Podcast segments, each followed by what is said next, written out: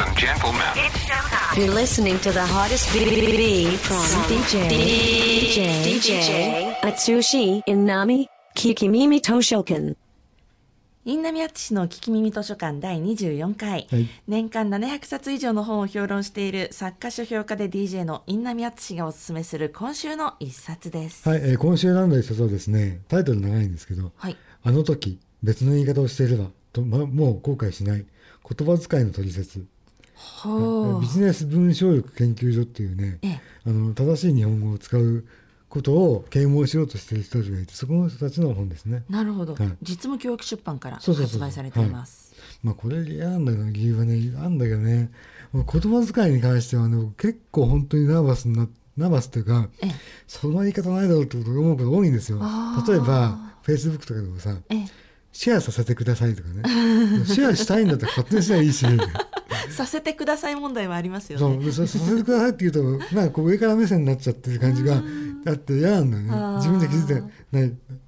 そういうことが気になっちゃうんだけど、ええ。そういうことも含めて日常のね言い回しで、はい。どう言ったらいいか分かんないこと多いじゃないですか。うん。これすごい実用的なのはええ。あの社内の人に対してね。はい。かあと社外の人に対して、うん。しかも社内でも同僚に向けてとかね先輩に向けてええ。上司に向けてとかねあと社外のクライアントに向けて取引先に向けてお客様に対してとかね、うんうん。それぞれの言い回しがへ具体的に出るんですよ。例えば出会いの挨拶。同僚社内の同僚には「お久しぶりです。はい。」先輩には「昨日はごちそうさまでした」上司には、えー昨日は急に休んで風邪で休んでしまいまして。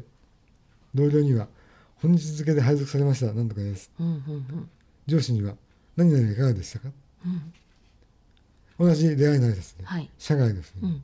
クライアントの場合は、うん。いつもお世話になっております。取引先にはご無沙汰しておりうんます、うんうん。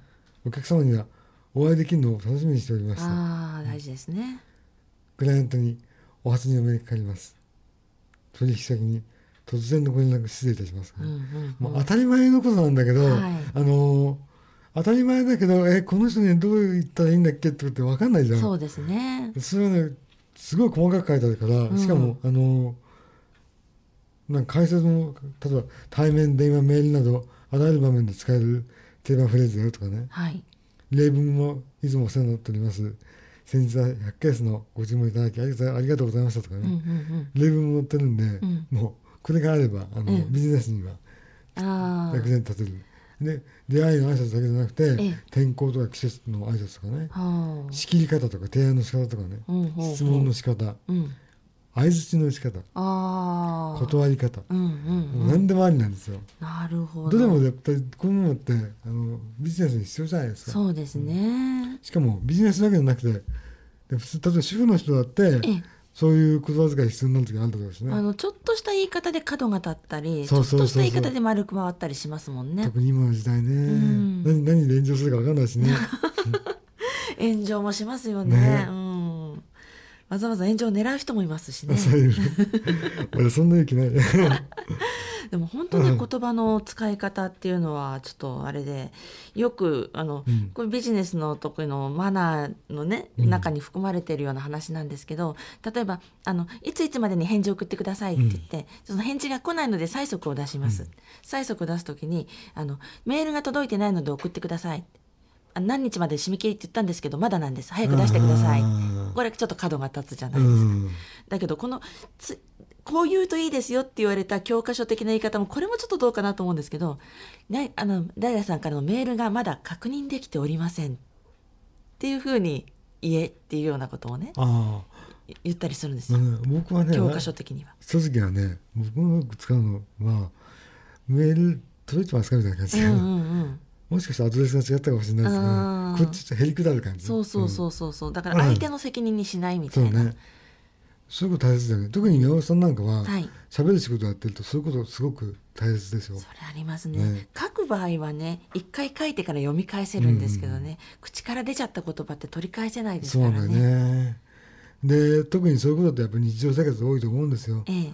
だからこういうものをねもうあの持っておくといいですよあの言葉遣いって本当に不思議で、ちょっと気をつけるようにしておくと、うん。今まで気にならなかったことも自分があの人の言い方こうだなって気がつくようになってくるし、それが積み重なっていくとだんだん自分の使う言葉そのものも変わってきますよね。そうね。でもそういうさっきのことも含めて過剰なへりくだり。あれが本当シェアさせていただきます。よろしかったでしょうか？ふざけんな。そうあの何々こ何々になりますもあります。そうそうそうあとコンビニね、1万円からいただきますいただきます、1万円からじゃなくて俺からなんだけど。1万円お預かりしますとかさ、うんうんうんうんうんうん。そういうことって言い出すと気にないんだけどすごい気になっちゃうんだよね。それありますよね。こちらの方でよろしかったでしょそううそうそうか。そう。なんかどの方だよ。ぐるぐるぐるぐる。回ってる感じだよね。ねあと私も気をつけなきゃいけないなと思って、やったらと何々したいと思います。ああそれあるね。ありますね。でもそう文句言いつつも、じゃあ自分が本当に正しい日本語を使ってるかというと、はい。不安になる時もあるわけですよ。うん、でも正しくなくても、うん。あのポップな言い方っていうか、えっとその表現が正しくないんだけれども一番ぴったりはまるんだっていう時もあるじゃないですか。そうだね、うん、だからそれはそのケースバイケースなんだけどね、ええ。ただ本当はどうだってことをしっかり覚えておいて崩すっていそうそうそうそうそうそう。うんそのためにはこういうの絶対必要なんですよ。うんこれいいですね。あの時別の言い方をしていればともう後悔しない。でつまり後悔する時あるじゃんみんな そういうことなんだよね。えーじっくりとね、これもあのなかなか文字が大きくて読みやすくできていますので、うん。えー一日一ページずつじっくり読んでみるのもいいかもしれませんね。